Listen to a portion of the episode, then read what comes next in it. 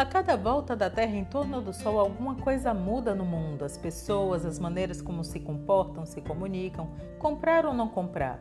Neste cenário, uma coisa é certa: as coisas estão sempre mudando e as marcas estão atentas e em movimento para manter sua conexão com as pessoas. O marketing e a comunicação fazem esse encontro acontecer. Eu sou Cíntia Moreno e vamos juntos pensando alto sobre comunicação e marketing, sempre trazendo conceitos, exemplos e atualidades.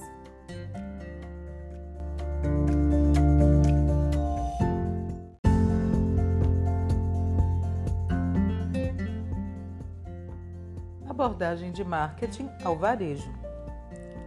No Brasil, muitos negócios nascem sem planejamento prévio sem que uma pesquisa de mercado seja feita. E entre erros e acertos, contando com o tino comercial do empreendedor, mas sem conhecimento sobre planejamento e estratégia de mercado, alguns negócios vão se consolidando. O Sebrae traz dados onde muitas empresas deixam de existir após o seu primeiro ano de atuação, enquanto outras conseguem sobreviver aos reveses e buscam se paramentar desses conhecimentos através de consultorias ou mesmo da montagem de um departamento de marketing para cuidar do negócio. No período do desenvolvimento, há, portanto, o um investimento em marketing na ampliação do negócio, na ampliação de redes que passam a ser os centros de preocupação daquele varejo. Na maturidade, a marca varejista já está bem posicionada, já tem estratégias promocionais intensificadas e também estratégias de defesa contra concorrentes tradicionais ou mesmo novos concorrentes que a ameacem. Para a fase de declínio, os varejistas normalmente adquirem pequenos outros negócios que passam a fazer parte dos seus negócios por seus diferenciais ou são, ao invés disso, adquiridos por grandes negócios. A terceira opção é a pior de todas: sair do mercado por não conseguir resistir a ele. No Brasil, temos bons exemplos de como varejistas enfrentaram grandes períodos de dificuldade, permanecendo no mercado com sua visibilidade e competitividade aguçadas. São exemplos disso as Casas Bahia, as lojas Riachuelo, o Pão de Açúcar, o Ponto Frio e a gente aí teria algumas outras para listar. Vamos a partir deste deste podcast discutir algumas abordagens do marketing ao varejo, fazendo com que se compreenda que as ferramentas de marketing podem ajudar no investimento e no desempenho desses intermediários de marketing.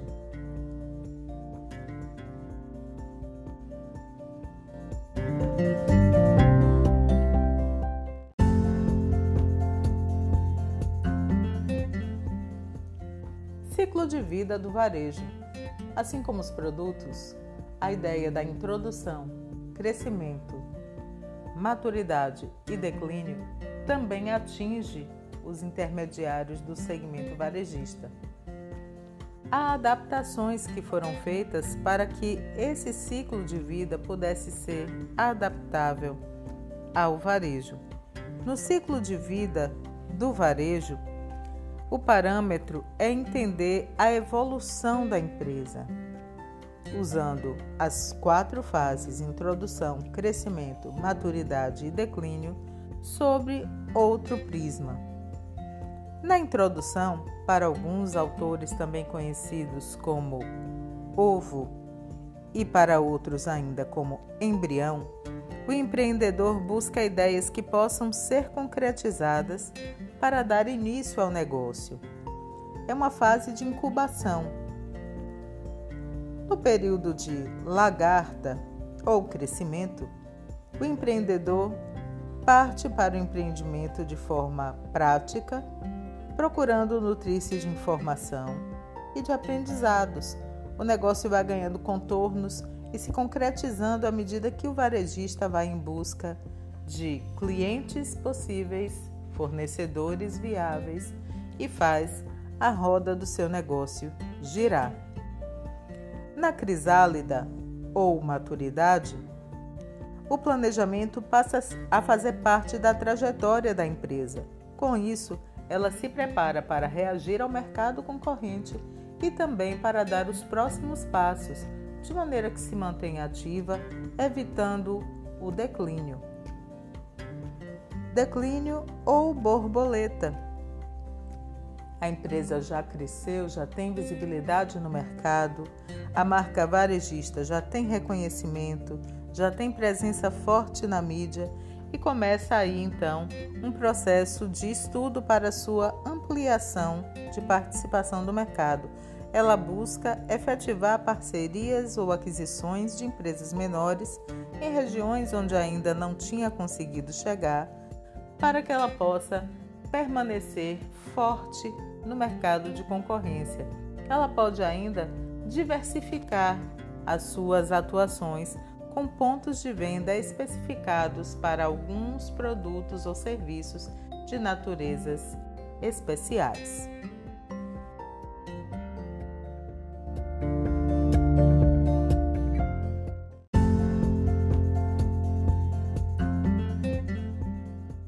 Existem vários tipos de varejo.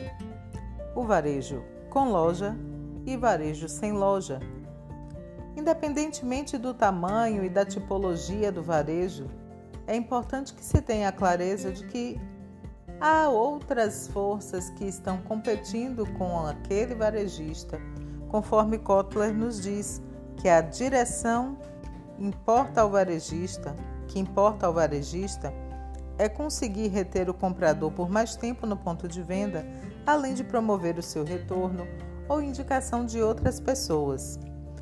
É importante também ver que muitas atuações do mercado varejista se voltam a uma atuação de varejo corporativo, onde existe a rede corporativa, que é composta de duas ou mais propriedades da mesma empresa, a rede voluntária, formada por conjunto de varejistas independentes sob patrocínio de um atacadista Cooperativa de varejo, que é um sistema composto por varejistas independentes que estabelecem uma organização central de compras.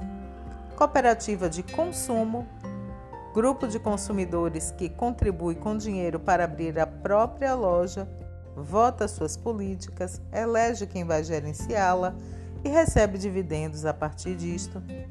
E franquia, sistema formatado de negócio que é repetido por um franqueado em outras áreas do país, obedecendo às mesmas diretrizes de marketing. Há ainda o conglomerado de comercialização, corporação formada de maneira livre, combinando várias linhas de varejo sob uma propriedade central.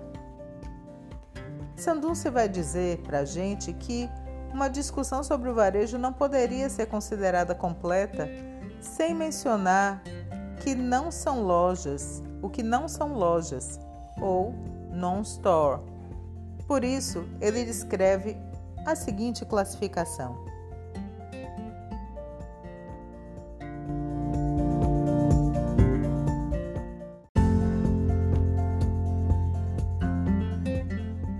Classificação de non-store: Comércio de serviços para cinemas, bancos, empresas de táxis, hospitais, onde o produto é um serviço.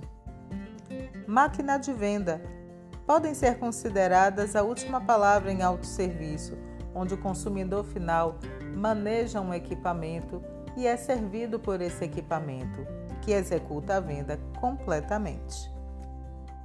Marketing direto venda por meio de catálogos, por reembolsos, por propaganda de resposta direta, mala direta, telemarketing, compras pela televisão ou pelo computador. Venda direta tipo de varejo que envolve o contato pessoal do vendedor com o cliente em sua residência ou escritório, também conhecido por venda de porta em porta. Há ainda uma modalidade que vem sendo muito explorada dentro de grandes lojas de departamento, megastores, supermercados, que é o Store in Store, que é uma loja dentro da loja. As grandes lojas abrem um espaço para que fornecedores ou empresas não concorrentes os utilizem na forma de quiosque, box ou ilhas personalizadas, gerando um maior fluxo dentro dos seus próprios pontos de venda.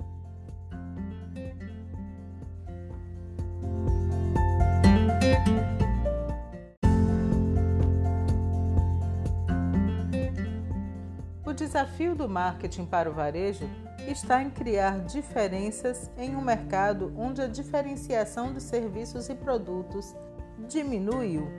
Os clientes tornaram-se compradores mais sagazes e não querem pagar mais por marcas idênticas. Então, a gente tem que olhar para áreas de mercado-alvo, sortimento e suprimento de produtos, serviço e ambientes de loja, preço, promoção e localização. Vamos a cada uma delas?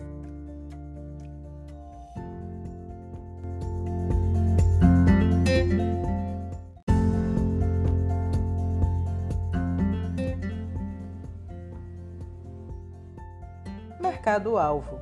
Esta é a decisão mais importante que um varejista deve tomar. Ela diz respeito ao que perfil irá atender. A partir desse perfil, o varejista poderá tomar decisões sobre sortimento de produtos, decoração de loja, mídia, propaganda, preços e serviços.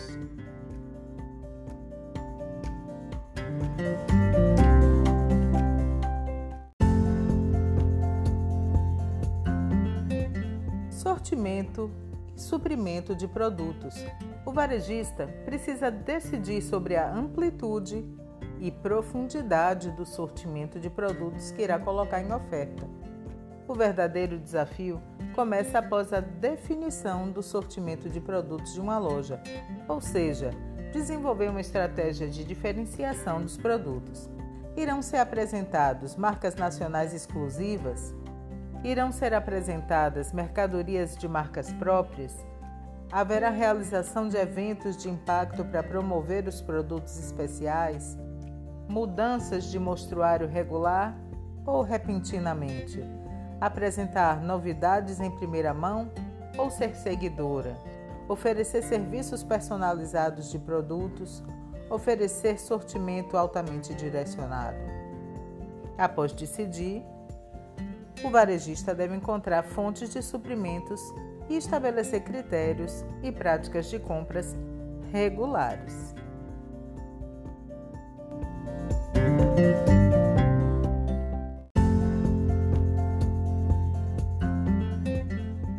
Serviços e ambiente de loja.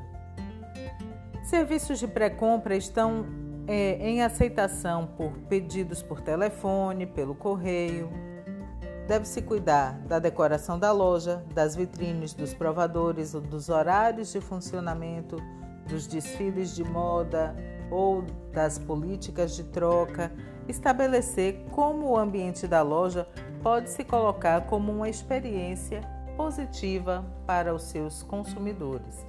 Entre os serviços de pós-compra estão despacho e entrega, embalagem de presentes, ajustes, devoluções, alterações de serviço, instalações.